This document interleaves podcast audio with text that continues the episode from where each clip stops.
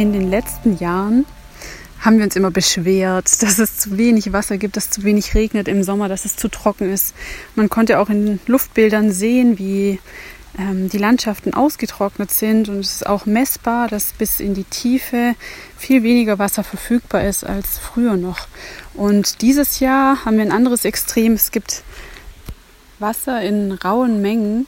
Es kommt ganz punktuell in kurzen ähm, Zeitabschnitten vom Himmel und überrascht uns. Und ja, ich muss nicht erzählen, was so alles passiert gerade. Jeder weiß es selbst.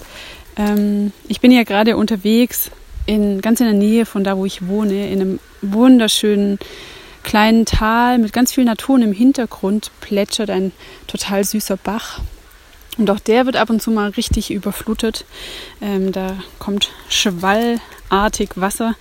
Und ich mache mir gerade zu diesem Thema Wasser Gedanken und möchte dir ein paar Gedanken mitgeben.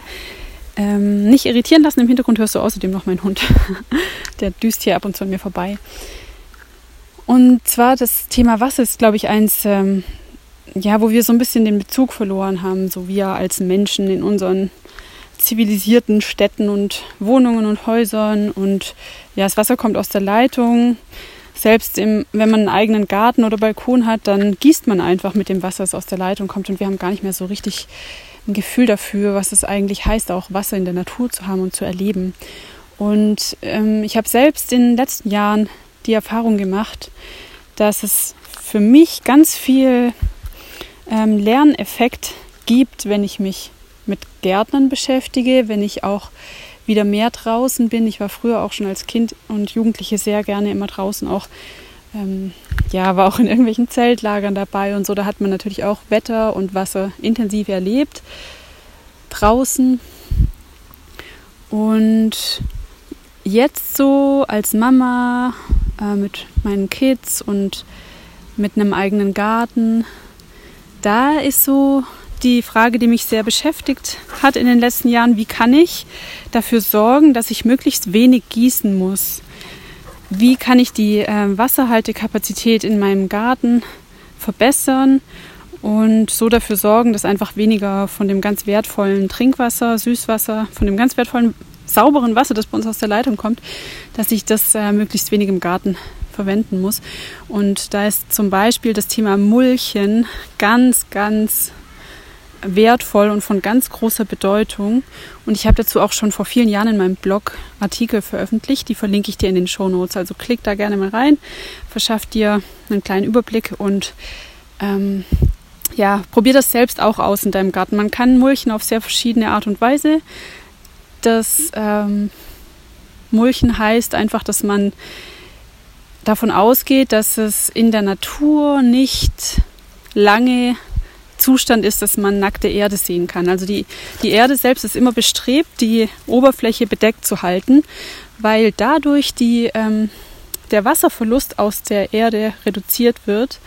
Durch Sonne und Wind passiert das vor allem.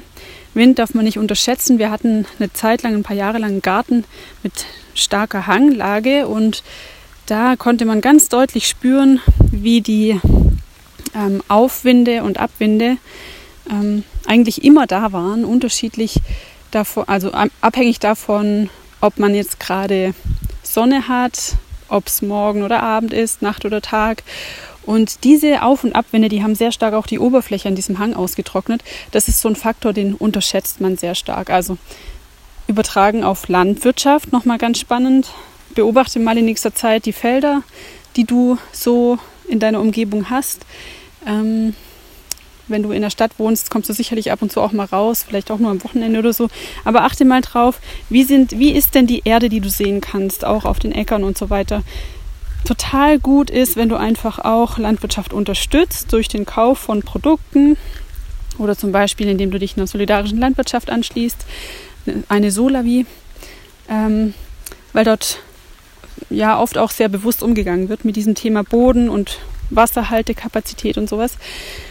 Und ähm, ja, du, du merkst, es sind so ein paar Stellschrauben schon aufgetaucht, was man denn selbst auch tun kann, um natürlich im Kleinen, das ist klar im Kleinen. Und du hast vielleicht jetzt auch gleich den Gedanken, was bringt es denn, wenn ich jetzt was verändere, wenn ich in meinem eigenen Garten mulche oder wenn ich bei einem Bauernhof einkaufe, der probiert, den Boden möglichst bedeckt zu halten über das ganze Jahr, ähm, dann will ich dir sagen, die einzige Welt, die du gestalten kannst, ist deine eigene Lebenswelt.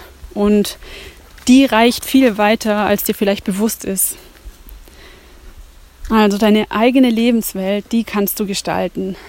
Und das ist auch wichtig, dass du das tust, ganz bewusst tust, weil auch wenn du denkst, du kannst sowieso nichts ausrichten, dann wirst du ja dein Leben leben auf eine bestimmte Art und Weise. Und du wirst trotzdem eine große Auswirkung haben auf die Welt. Du wirst deine Lebenswelt gestalten und einrichten. Du wirst Entscheidungen treffen, was du einkaufst, wo du einkaufst, wen du unterstützt, wie du lebst, wie du deinen Garten pflegst. Du, du bist am laufenden Band damit beschäftigt, Entscheidungen zu treffen. Und alle diese Entscheidungen gestalten, wie die Welt im Gesamten aussieht. Erstmal deine eigene Lebenswelt, aber das hängt natürlich zusammen mit der Welt im Gesamten, weil du bist ein Teil von dieser Welt. Und genau, um da mal wieder so langsam sich ranzutasten, was man eigentlich selbst auch verändern kann, probier mal aus, wenn du einen Garten hast oder einen Balkon, diese nackte Erde zu vermeiden. Bedecke sie. Du kannst sie bedecken mit ähm, irgendwelchen Pflanzen natürlich. Du kannst einfach wachsen lassen. Du kannst, wenn du hohe Büsche hast zum Beispiel, kannst du unten drunter noch niedrige andere Pflanzen setzen oder Kräuter ziehen oder, ähm, oder du mulchst mit trockenem Material, wie, weiß nicht, bei uns zum Beispiel ist so unsere Tochter, unsere große Tochter hat noch Meerschweinchen.